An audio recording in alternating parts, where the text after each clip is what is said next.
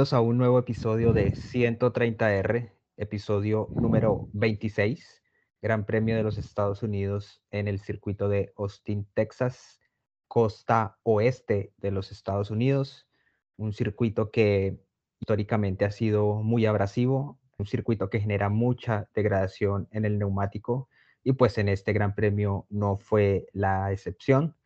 Tuvimos un Mercedes que dominó el día viernes, dominó entre comillas, se quedaron con la práctica número uno, si bien la práctica número dos fue para Checo Pérez en simulación de carrera, los Mercedes fueron los que dominaron con los mejores tiempos. Así que bueno, eso hacía prever que quizás Mercedes iba a tener un dominio, que se esperaba que fuera así, pero bueno, a partir del día sábado Red Bull le dio la vuelta a la situación y pues tenemos el, desenlace que ustedes ya conocen. Así que bueno, como ya les dije, bienvenidos. Muchísimas gracias de nuevo por escucharnos. Comencemos. Daniel, sus primeros comentarios de este gran premio. Fue un gran premio muy estratégico, emocionante desde el punto de vista estratégico. Todos estábamos esperando qué iba a suceder finalmente. Y pues realmente en emociones de sobrepaso, y algo, algo de tensión en algunas posiciones, pero en sí pues fue muy, muy, muy de estrategia. Fue un gran premio muy tranquilo. Usted ya lo, mencionó, fue emocionante en cuanto a la estrategia en las últimas vueltas, en las paradas también con los undercut que trató de hacer Verstappen y que de hecho les funcionó. Hubo alguna lucha por posiciones, pero pues en, lugares incluso fuera de los puntos. Fue un gran premio más bien plano, eh, lineal, pero en términos generales fue mm, estuvo relativamente bien. Usted ya lo mencionó, fue un gran premio muy, muy estratégico. Como lo mencioné al inicio del episodio, pareciera que Mercedes con ese nuevo motor o esa nueva potencia que encontraron en su unidad hacía creer que iban a dominar, pero a partir del día sábado Checo Pérez se queda con la práctica número 3 y pues Max Verstappen eh, se lleva la pole. Parece que no estaba en las cuentas de Mercedes perder esa primera posición para la partida y por supuesto perder la carrera. Creo que fue algo sorpresivo. El mismo Lewis Hamilton en alguna declaración manifestó que no, todavía no, no entendía cómo Red Bull habría cerrado la brecha, pero bueno, por fortuna fue así porque de verdad que asustaba un poco el, desempeño de, los Mercedes para el Gran Premio. Fue una partida limpia, Hamilton asalta el liderato en la primera curva, por más que Verstappen lo arrincona, puede quedarse con la primera posición. Verstappen se va un poco amplio en esta primera curva, casi pierde la posición con Checo Pérez, pero bueno, creo que Checo allí fue generoso con su compañero de equipo, soltó un poco el acelerador y pues Max Verstappen pudo al menos mantener la segunda posición y pues ya de aquí para allá empezó la estrategia. Como ya lo dije, fue una partida relativamente limpia. Daniel, estas primeras vueltas de este Gran Premio de Estados Unidos. Sí, sí. La pérdida de la primera posición en la recta quedaba uno pensando en un dominio de Mercedes más que haber demostrado fortaleza el viernes y por lo que han demostrado eh, hace en el último Gran Premio. Entonces, uno suponía por la larga recta principal que iba a haber una ventaja. Sin embargo, la parte, los otros sectores favorecieron mucho al Red Bull. Esas primeras vueltas, pues sí, se pierde el liderato y creo que Red Bull trabajó bien en el sentido de no perder la paciencia y estar ahí. Y pues ya, bueno, lo que está adelantado de, de, los riesgos que tomaron en cuanto a estrategia. Y de resto, pues una realidad tranquila. Mercedes, digamos que el sector que más le favorecía a Mercedes era el sector 2, donde está esta recta larguísima pero teníamos que Red Bull era mejor o, se acerca o estaba muy cerca de, los tiempos de Mercedes en el sector número uno y en el sector número tres. Estas S del primer sector le favorecían muchísimo al Red Bull. Yo también estoy de acuerdo respecto a lo que usted dice de que al ver que Hamilton ya tomaba el liderato en la primera curva, hacía ver que iba a ganar fácilmente, que se le iba a ir a Verstappen, pero no fue así. En la vuelta 3 incluso Verstappen marca el récord de vuelta, entonces vemos cómo Verstappen empieza a tratar de cerrar esa brecha. Si bien no estuvo en posición de, poder pasar a Hamilton porque pues nunca ni siquiera le mostró el auto, estuvo ahí manteniendo el gap, quedándose muy cerca y pues ya vimos que, el undercut lo hace entrando eh, por su goma. Ah, bueno, también hay que anotar eso. Los tres primeros pilotos al menos, es decir, Verstappen, Hamilton y Checo Pérez partían con goma media. Eh, pero habían algunos, y la mayoría de pilotos iban con goma media, pero algunos se aventuraron por la goma blanda, como por ejemplo Alonso, que fue uno de los primeros en entrar a boxes. La vuelta número 8 va Alonso por su parada y bueno, tenemos que era un circuito bastante abrasivo con, con, el neumático, como ya lo mencioné al inicio del episodio. En la vuelta 10, dos vueltas después de que parara Alonso, viene Max Verstappen por la goma dura, sale quinto y allí vemos el, el undercut. Cuatro vueltas después para Hamilton sale segundo y pues ya Verstappen había hecho una distancia importante y sale pues primero que Hamilton. Esta, este primer stint de Verstappen, de Hamilton que lo alargó cuatro vueltas más y pues que a la postre le, le, favoreció a Verstappen por haber logrado hacer el undercut y salir adelante de Hamilton y pues por lo tanto cambiarle la estrategia al equipo Mercedes, Daniel. Sí, ahí el tema estuvo eh, con los dos, o sea, la diferencia de tener los dos autos de Red Bull adelante, donde Verstappen entra muy rápido, pues también iba diciendo de lo que es estar en aire sucio detrás de Hamilton, lo que le podía desgastar las gomas y tomar la decisión de entrar muy rápido, hacer un undercut que le sale bien. Posteriormente también usar a Checo para entrar y que Mercedes no pudiera tampoco extender demasiado la entrada de Hamilton, porque podían perder también de pronto la posición con Checo. Entonces todo les funcionó en ese sentido. Y pues la estabilidad del Red Bull fue la que al final les da como cierta ventaja. El segundo stint y el tercer stint de Hamilton fue muy parecido porque tiene que ir a la casa de Verstappen. Cuando Hamilton para en la vuelta 14, la diferencia con Verstappen era de 6.3 segundos y es allí cuando él empieza vuelta a vuelta a irlo reduciendo hasta que llega la vuelta número 30 donde Verstappen vuelve a parar por dura. Fue un stint bastante corto. Yo la verdad pensé que, que le iba a costar a Verstappen la victoria porque estábamos hablando de que había todavía 26 vueltas por delante para que terminara el Gran Premio. Hamilton alarga ese segundo stint ocho vueltas más que Verstappen. Así que la verdad pensé que había errado Red Bull en la estrategia, pero parece que se, se les adelantó, que madrugaron a Mercedes y que por el contrario Mercedes eh, quizás tuvo a Hamilton unas vueltas de más que no debieron hacerlo y, y pues digamos que allí Red Bull prevaleció con la estrategia versus Mercedes. Este segundo stint, Daniel, como ya lo dije, Verstappen para en la vuelta 30 todavía con 26 vueltas por delante. Su opinión respecto a esta estrategia, eh, también pensó que de pronto se habían adelantado mucho con Max. Sí, en algún momento uno dice, falta mucho. El tema era qué tanto tiempo le iba a sacar en el segundo, por decirlo de alguna manera, undercut, porque ya estaba primero. Pero el, el haberlo hecho ese cambio a primero qué tanto podía lograr, cuánto tiempo iba a tener de gap. Logra como unos, eh, en esa segunda entrada, él sale, cuando sale Hamilton sale como a unos nueve segundos. Entonces uno dice, bueno, nueve segundos dependiendo de, de las gomas, pues puede ser mucho como puede ser muy poco. Sin embargo, pues Hamilton hace la casa y descuenta y descuenta y descuenta, descuenta vueltas que descontó un segundo, un segundo y medio. Pero creo que también eso le cobró factura al final, ¿no? Al final eso eh, le impacta. Y eh, yo creo que fue o uno empieza a creer que Max cuidó las gomas muy bien para esa lucha en esas últimas vueltas. Exactamente, es usted eh, bastante exacto respecto al gap con el que salió Hamilton para el tercer stint, salió a 8.7 segundos, casi 9 segundos, y pues todavía quedaban muchas vueltas por delante va reduciendo e, esa, esa, diferencia con Verstappen. Por ejemplo, en la vuelta 41 ya la diferencia era de 6.5 segundos, en la vuelta 43 ya era de 4.5 segundos y en la vuelta 45 ya era de 3.4 segundos. Luego, en la vuelta 45 aún habían 11 vueltas por delante, lo que podría concluirse de que definitivamente Hamilton iba a poder llegarle a Verstappen y pasarlo fácilmente. Sin embargo, no fue así yo creo que también contribuyó no solo que Verstappen haya cuidado muy bien esa goma, algo que no es habitual en Max, es decir, Verstappen eh, hace una gestión del auto y de la goma normal, pero no como lo hacen, por ejemplo, pilotos como Hamilton o como Checo Pérez, que son, creo que para mí, los dos mejores pilotos en cuanto a conservación de neumáticos que hay actualmente en la parrilla.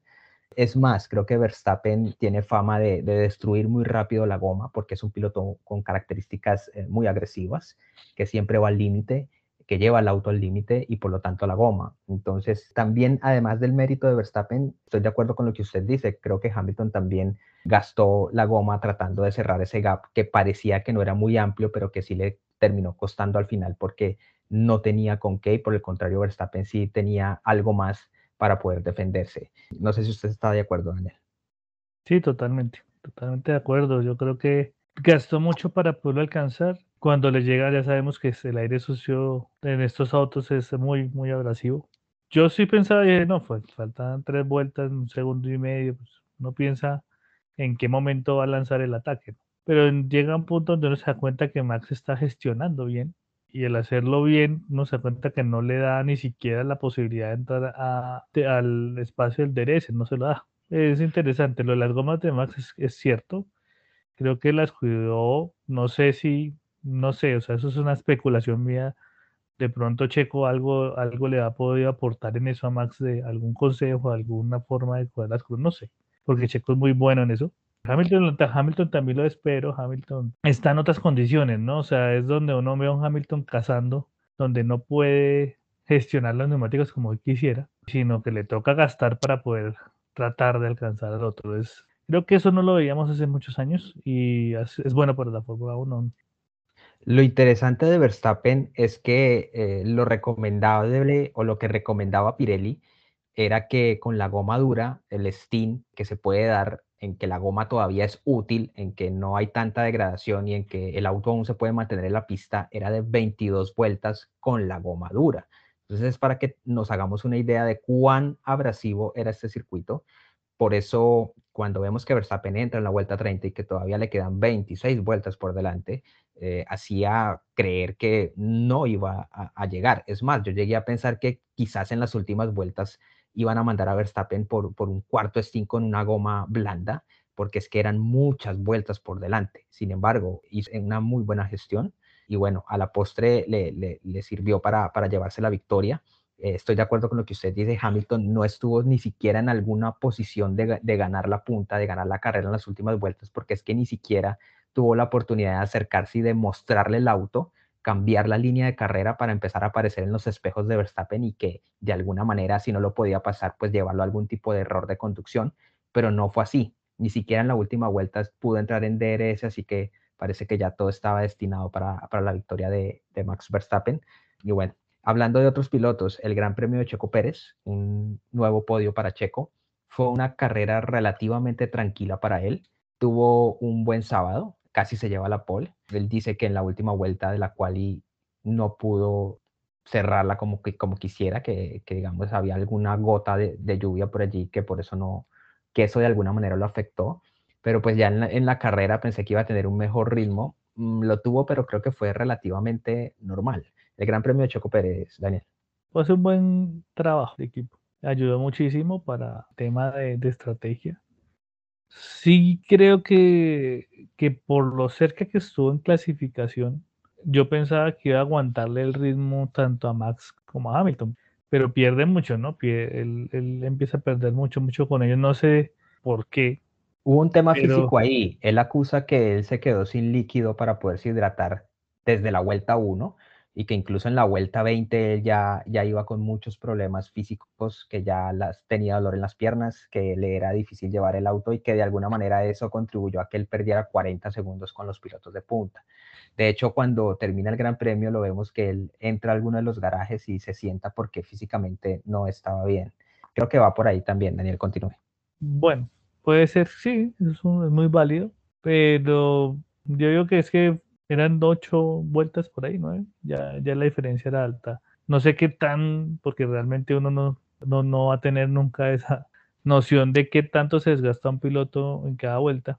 Y pues sí, sin poderse hidratar.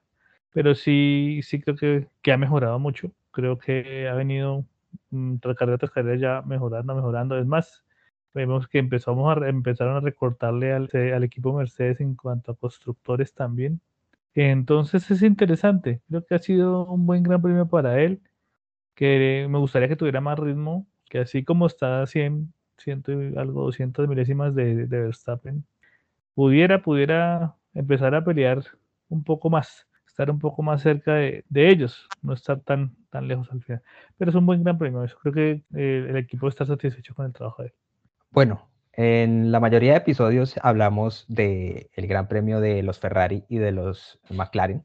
Hay una lucha bastante interesante por el tercer lugar de constructores y siempre están allí en la posición cuatro, quinto, sexto, séptimo, luchando por, por, estos puntos. El Gran Premio de los Ferrari y el Gran Premio mm, de los McLaren, otra vez vimos que Norris tuvo pues un Gran Premio mm, más bien opaco, parco. Eh, Richardo llegando quinto, pero sí con una buena lucha interesante entre los McLaren y los Ferrari. El Gran Premio de estas dos escuderías, Daniel. Sí, yo veo un Ferrari repuntando muy bien. Creo que el cambio eh, de motor ha sido un paso adelante para ellos. Y pues Norris desdibujado, yo creo que si uno se pone a pensar desde que él como viene, viene mejorando mucho y no tiene el ritmo, ya Richardo empieza a estar mejor, pero es raro, no sé cuál será la situación por la cual él no logra, pues, bueno, igual sigue sumando, pero no lo que se espera de él. Y Ferrari sigue un paso adelante, yo creo que eh, lo que mostró Sainz en la carrera de Turquía y en esta carrera los dos pilotos tuvieron bien lástima la mala parada con Sainz, pero ha sido un muy, muy, muy buen gran premio Ferrari. Yo creo que se, se va a llevar el tercer lugar de, constructores. ¿Qué pasa con Sainz? ya se está volviendo habitual que entre en boxes y tiene pésimas paradas, algo relativamente parecido a lo de Vettel el año pasado, no a ese nivel de, de lo que pasaba con Vettel, que era, era totalmente a propósito es decir, no, no creo que esto haya sido accidental lo de Vettel el año pasado, pero sí tiene una, algo muy parecido a lo que le pasó con Vettel. Siempre es Sainz el que tiene las malas paradas y con Leclerc no.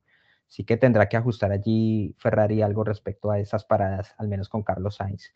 El Gran Premio de Botas penalizaba, cambió algunos componentes de su motor y bueno, al final llegó sexto. También me parece que fue una, una carrera relativamente normal de Botas. Yo la verdad esperaba que que con ese rendimiento que mostraron el viernes, no solo a una vuelta, sino también en ritmo de carrera, en simulación de, ritmo de carrera, pensé que iba a estar más adelante, pero bueno, él le alcanzó solo para el sexto lugar, el Gran Premio de Botas, Daniel.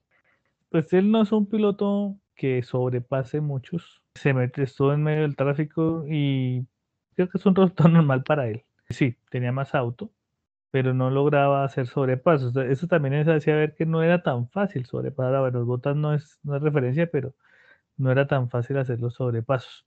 Nada, yo creo que, que uno se pone a pensar en eso y dice, definitivamente a ese auto le falta un mejor piloto. Porque creo que tenía, pudiera, o sea, no un, piloto podría estar, de, o sea, ser cuarto, realmente podían, pero bueno, Botas no nos regaló mucho, mucho espectáculo. Además de que no es un piloto que habitualmente esté acostumbrado a ir a pasar, a, hacer sobrepasos espectaculares como Hamilton, como Verstappen, como Vettel en sus mejores épocas, en fin. Eh, entonces sí, sí me parece un gran premio muy discreto de botas, como ya lo indiqué el viernes, hacía ver que, iban a, estar con un muy buen ritmo de carrera y, y sí, creo que sí quedó debiendo mucho botas, pero creo que ya es habitual en él él normalmente en todas las carreras queda debiendo, igual, bueno, ya no estará más en la escudería, ya veremos qué pasará más adelante. Al fin, Sebastián Vettel volvió a sumar, hacía bastante no lo hacía, desde el Gran Premio de Spa, que no se puede decir que hubo Gran Premio porque en realidad no lo hubo. Eh, además, recordemos que en Hungría él fue descalificado en este podio, así que no sumó. Y básicamente desde el Gran Premio de Francia, al menos en carrera, sin ningún tipo de descalificación, Vettel no sumó un punto llegó décimo, estaba bastante empantanado y la verdad me sorprendió que haya logrado ese puntito. El Gran Premio de Vettel que hacía bastantes episodios no lo mencionábamos porque pues bueno, tenía carreras malísimas realmente. Pues desafortunadamente por el tema de la descalificación eh, ridícula de, ese Gran Premio, pero es un piloto pues yo creo que ya está más de salida, a pesar ya sabemos que va a estar el otro año, pero pues logra resultados con el auto que tiene. Hace lo que se espera, que es obviamente ganarle a Stroll y lucha en la parte, ni siquiera en la parte media, yo creo que ya está en los equipos, está un poquito más atrás del Ferrari de McLaren, no tiene auto para luchar con Ferrari McLaren, sino su lucha ya es más con los Alfa Tauri, con el Alfa Romeo, es, es más atrasito, con el propio Williams que no, no estuvieron también en esta, en esta carrera, pero creo que es destacable lo que ha hecho en esta carrera, es, es un buen resultado, suma puntos igual por un equipo que este año no ha estado bien. Entonces, está bien. Parece que también contribuyó ese punto de Vettel que no hayan estado ninguno de los dos Alpine, porque fue abandono de los dos Alpine, de Ocon, de Alonso. Eh, Gasly es otro piloto que normalmente está en los puntos, tampoco estuvo porque se retiró y parece que eso también contribuyó porque realmente el Vettel no, no volvió a encontrar el ritmo a ese auto y pues ya veremos qué sucederá en la temporada 2022. Quizás sea el Aston Martin el equipo que dé con la clave y sea el equipo que domine, pero bueno, ya veremos qué sucederá más adelante. Al final fue victoria de Verstappen, la número 8 de la temporada, número 18 en su historial. Segundo Hamilton, tercero Pérez, cuarto Leclerc, quinto Richardo, sexto Bottas, séptimo Sainz, octavo Norris, noveno Sutnoda y décimo Sebastián Vettel. Campeonato de pilotos, bueno, Verstappen amplió un poco la diferencia, seis puntos más, ahora es de 12 puntos, 287.5 puntos para Verstappen, 275.5 para Hamilton. Todavía vienen cinco grandes premios por delante, así que esta distancia de solo 12 puntos, ¿qué podría pasar, Daniel? ¿Qué, podríamos esperar de esta distancia tan pequeña y después de tantos grandes premios? Yo creo que lo que viene, que es México y Brasil, son circuitos mixtos, son circuitos con muchas curvas. Entendería que la, que la ventaja, pero pues eso es lo que uno piensa, vamos a ver qué sucede. La ventaja la tendrá Red Bull, tiene un auto más estable en curva. Ellos mismos eh, indicaban que parte de la estrategia de esta carrera fue porque Verstappen veía cómo Hamilton se deslizaba más en las curvas y ellos son más estables. Entonces yo creo que debería haber resultados positivos, sumándole, pues suponiendo resultados similares de 1-2, pues estar adelante de Hamilton segundo, pues usted puede estar sacando 5 o 6 puntos por carrera, será una ventaja de 20, pero eso en las condiciones normales, en las condiciones normales no, en las condiciones que uno creería que es lo normal, aunque pensábamos que que Mercedes iba a dominar. estar muy fuerte en, Austin y, mira, y mire que no pasó. Yo creo que incluso en, en, las cuentas de Mercedes estaba previsto que ellos se llevaran la victoria. Yo también estoy un poco sorprendido de que Red Bull en un fin de semana, porque lo hicieron en un fin de semana, en dos días, es decir, sábado y domingo, hayan logrado cerrar esa brecha versus Mercedes en cuanto al rendimiento en este circuito. Así que parece que le sentó bien que haya regresado Adrian Newey. Recordemos que él estaba pues ausente por una enfermedad, tengo entendido. Parece que llegó, arregló un poco las cosas. Estoy de acuerdo con lo que usted dice en los dos circuitos que siguen el Gran Premio de México y en Brasil. En teoría, debería de favorecer los intereses de Red Bull. Se supone que tienen un mejor paquete aerodinámico que Mercedes. Es un circuito mixto, como usted ya lo indicó. Quizás a excepción de esa larga recta del Gran Premio de México en el que quizás puedan ir mejor los Mercedes, pero estamos hablando de que sería solo el primer sector que el sector número 2 y número 3 del Gran Premio de México pues favorecería Red Bull. Y pues si nos ponemos acá a especular, eh, si en estos dos grandes premios que siguen Verstappen gana y Hamilton sale segundo, pues ya la diferencia sería de, 24 puntos, pero pues hay que correr las carreras, pueden pasar muchas cosas, puede haber choques, eh, alguno de los motores se puede dañar, puede haber una mala parada en boxes que tire al traste la carrera del uno o del otro, es decir, o de Verstappen o de Hamilton. Vamos a ver qué va a hacer Checo Pérez también en su gran premio de casa. Yo supongo que él va a querer ir a ganar, pero pues vamos a ver Red Bull qué le va a permitir. Creo que también va a depender de, en qué posición esté Hamilton y, en qué posición también de ganar la carrera esté Verstappen. ¿Qué, ¿Qué podemos esperar de este gran premio que sigue en dos semanas, Daniel?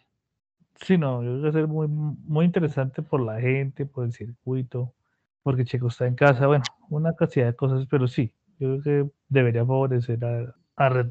El tema ahí del Mercedes, eh, más Hamilton, hay una poco, eh, hemos visto algunas estadísticas que indican que cuando Hamilton no ha llegado con ventaja a esta altura de la temporada, no ha sido campeón. Hay muchas cosas en juego. Y además que a él ya se le ve tema de de que no pudo, o sea, no tuvo cómo llegarle a, o sea, la carrera se vio cuando se baja del auto. Creo que él viene desde varios, desde ya hace varios grandes premios con esa sensación de que no tiene el auto para poder ganar. O lo contrario, o lo contrario, que por ejemplo en Turquía y en este Gran Premio de Estados Unidos en teoría tenía para sacarle ventaja a Verstappen de ganar la carrera, pero por alguna circunstancia, por la lluvia, por la penalización que tuvo en Turquía, o porque Red Bull le logró dar la vuelta en, pocos días en este Gran Premio, eh, no se llevaron la victoria. Yo creo que sí estaba en las cuentas de Mercedes eh, llevarse al menos esta victoria en Estados Unidos. No sé si usted está de acuerdo, Daniel. Sí, claro. Es que ellos lo tenían en su, cronograma de que estas pistas le favorecían no lo logra porque no, o sea, no, no, no tuvo el auto al final para poder ni siquiera lanzar su sobrepaso. O sea, creo que eso es algo frustrante para él como que el, como el que está acostumbrado a poder como a tener una ventaja. en estos, en estos últimos años de la era híbrida. Pues es interesante, realmente es un buen piloto y no se va a dar por vencido, eso sí hay que tenerlo más que firmado que eso va a ser así, va a seguir luchando, pero lo que usted es cierto, no sabemos qué va a pasar con los motores, las paradas, clima, no se sabe. Y fuera de eso, pues también hay un tema en Mercedes que uno debería estar, pues es raro toda la cantidad de cambios que le han hecho a Botas en su motor, en, sus, últimas carreras. Algo debe estar sucediendo, eso no es algo normal. Entonces, eso en algún momento pensaría uno le puede llegar a, Hamilton en la misma situación. Además de que se habla de que eventualmente Hamilton volvería a penalizar por cambiar el motor, no sé si para tenerlo, creo que va más por ahí, por tener un motor fresco, un motor nuevo para este desenlace del campeonato, enfilarse en esta recta final de, este campeonato 2021. Eh, no creo que tengan problemas. Yo no, yo no creo que vaya por allá, más aún porque han tenido un plus interesante en cuanto a potencia en ese motor en estas últimas carreras. Creo que están probando con botas, viendo a ver cómo se comporta el auto, qué sucede y también preparando a botas para lo que va a ser esta lucha por el campeonato de constructores, porque ya la diferencia es de solo 23 puntos de Mercedes versus Red Bull. Así que bueno, ya veremos qué, qué, sucederá. Esperemos que sea un Gran Premio de México muy interesante. Esperemos una muy buena posición final de Checo Pérez. Si se pudiera llevar la victoria muy bien, lo veo difícil por el tema de la lucha del campeonato que está tan cerrada entre Verstappen y Hamilton, pero bueno, ya veremos qué sucede. Puede que Verstappen tenga una mala carrera, que tenga que abandonar, pueden pasar muchas cosas. Esperemos un, un buen resultado, que sea una, una bonita fiesta, siempre lo es en el Gran Premio de México y bueno, esperamos traerles todas las incidencias de lo que será esta carrera en pocas semanas. Daniel, muchísimas gracias también por acompañarnos y bueno, en pocos días nos escucharemos para lo que será el Gran Premio de México. Sí, sí, claro, ya nos quedan pocas carreras y va a estar muy emocionante esta definición por los títulos tanto de pilotos como de constructores.